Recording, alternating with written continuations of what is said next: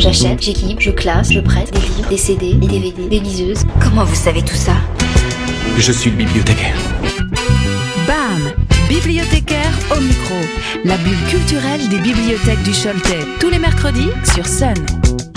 Salut les amis, c'est Marie-Lodi et pour commencer cette nouvelle saison de BAM Bibliothécaire au micro sur Sun, je vais vous parler de manga. Je vous présente aujourd'hui deux séries à découvrir dans notre réseau des bibliothèques. Commençons par une série peu ordinaire qui s'intitule À l'image de Mona Lisa, écrite et dessinée par Tsumuji Yoshimura aux éditions Akata. Bienvenue dans un univers où les enfants naissent sans attributs sexuels. C'est autour de l'âge de 12 ans, vers la puberté, qu'en fonction de son ressenti, chaque personne décide de devenir femme ou homme. Mais Inazé a presque 18 ans et ne veut pas choisir. Hélas, dans ce monde trop binaire, tandis que la fin du lycée approche, son entourage lui met la pression. À commencer par Shiori et Ritsu, ces deux camarades d'enfance qui ont réalisé leurs sentiments pour Inazé. C'est le début d'un triangle amoureux complexe. Hormis le titre et les premières pages, il n'est ici question de Mona Lisa que par le sujet qui l'entoure. Certains spécialistes voient dans la Joconde un être androgyne. C'est donc un fil conducteur plutôt intéressant et un thème en plein débat dans notre société actuelle. Le sujet est posé d'emblée, la non-binarité l'autrice propose une romance originale qui questionne sur les normes genrées de nos sociétés. Quand nous naissons, la nature ne nous laisse pas le choix. Dans cette œuvre, c'est tout l'inverse. Les personnages peuvent choisir, mais Inazé ne veut pas se décider, sa vie lui convient comme elle est. Alors que faire sous la pression sociale? Illustré en noir et blanc avec des touches d'un très beau vert pantone, une originalité que l'on voit rarement dans les mangas, j'ai lu ce titre avec beaucoup de curiosité, d'attente mais aussi de plaisir. Où l'autrice veut-elle nous emmener? Avec des illustrations magnifiques et un sujet peu commun, c'est une histoire complètement d'actualité et qui m'a fait sortir de mes sentiers battus. Série terminée en 10 tomes au Japon, les trois premiers sont disponibles en France, mais surtout dans le réseau de vos bibliothèques du Choletais. Terminons avec mon coup de cœur de cette année, My Happy Marriage, de Rito Kozaka, d'après l'œuvre originale d'Akumi Ajitogi. Miyo Seimori descend d'une longue lignée de nobles dotés de pouvoirs surnaturels, alors qu'elle-même n'en a pas. Sa demi-sœur, qui a, elle, hérité d'un don, la traite comme une servante. Ses parents ne lui témoignent aucun amour et personne ne soucie d'elle.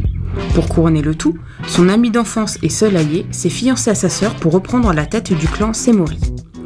Étant considéré comme une nuisance par tout son entourage, Mio est envoyé dans la famille Kudo pour épouser leur chef, Kyoka Kudo, réputé cruel et sans cœur.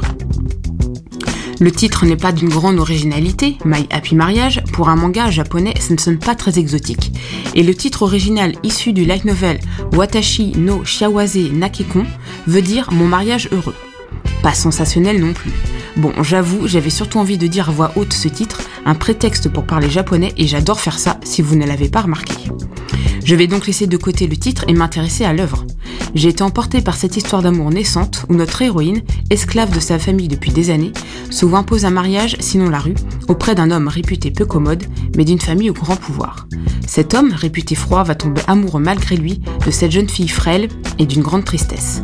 Aucune prétendante n'a tenu le choc, et Mio ne se fait pas beaucoup d'illusions sur son futur sort. Si l'on veut situer la période, je dirais début du XXe siècle, juste après l'époque d'Edo.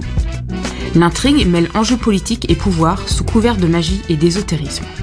Ce qui m'a plu, et vous connaissez mon côté fleur bleue au fil de mes chroniques, c'est que nos deux personnages vont se découvrir et s'attacher l'un à l'autre, se surprenant et se dévoilant petit à petit au fil des pages. Et surtout, je suis en admiration devant le dessin, juste, sublime, magnifique de détails. Quand nos deux protagonistes entrent dans un magasin de tissus, on ne peut que deviner les couleurs des kimonos, et j'étais triste que ma lecture se passe en noir et blanc.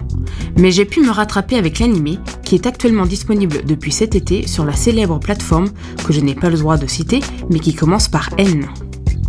Si vous aimez les grandes histoires d'amour, de belles illustrations et un peu de magie, cette série est faite pour vous. Elle est en cours au Japon et les premiers volumes sont disponibles dans le réseau des bibliothèques du Choletais. Je vous remercie de m'avoir écouté, je vous souhaite une belle rentrée sur Sun et à bientôt